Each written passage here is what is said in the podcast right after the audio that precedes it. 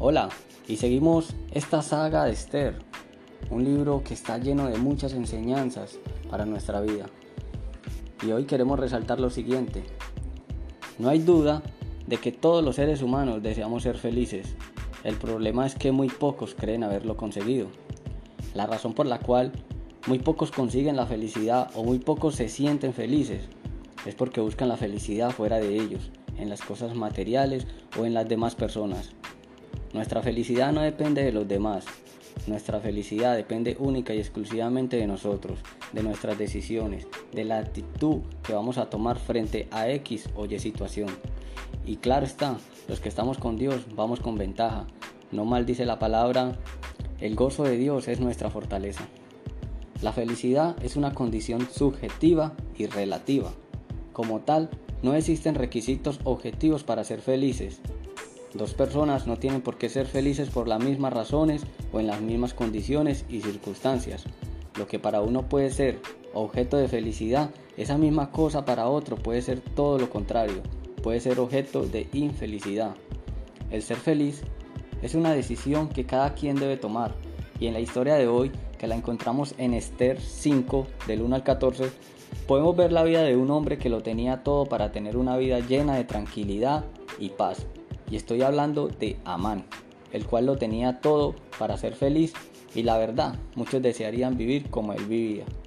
En el versículo 11 y 12 específicamente nos dice, y le refirió Amán la gloria de sus riquezas y la multitud de sus hijos y todas las cosas con que el rey le había engrandecido y con que le había honrado sobre los príncipes y siervos del rey.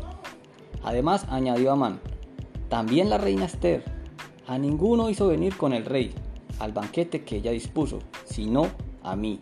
Y también para mañana estoy convidado por ella con el rey.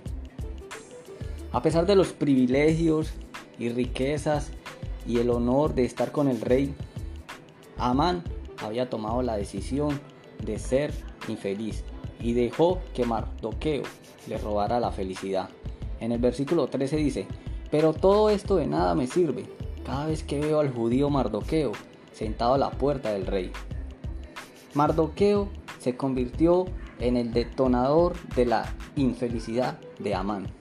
En el versículo 9 dice, y salió Amán aquel día contento y alegre de corazón, pero cuando vio a Mardoqueo a la puerta del palacio del rey, que no se levantaba ni se movía de su lugar, se llenó de ira contra Mardoqueo.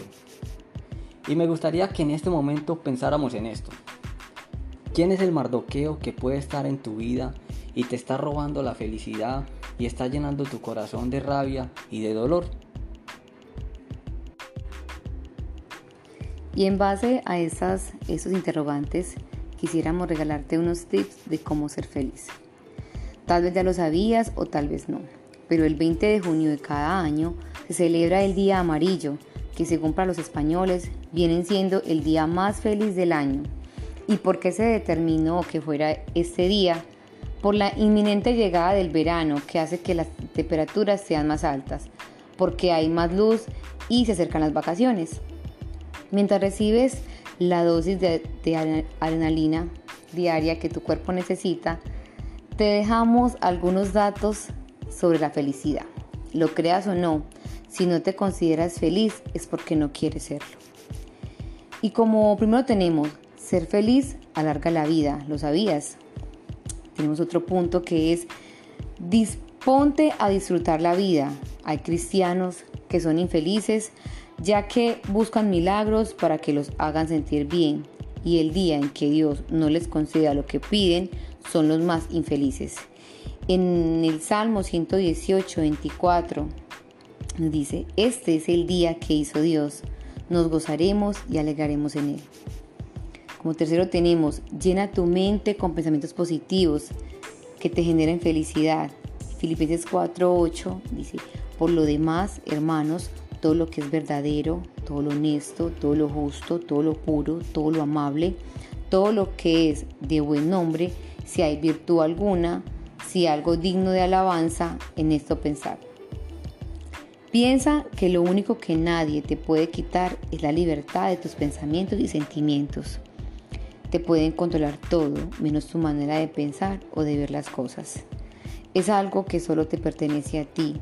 En ti está el poder de elegir cómo quieres estar.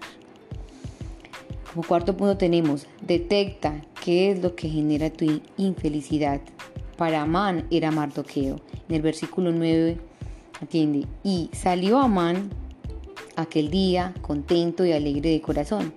Pero cuando vio a Mardoqueo a la puerta del palacio del rey, que no eh, se levantaba ni se movía de su lugar, se llenó de ira contra Mardoqueo.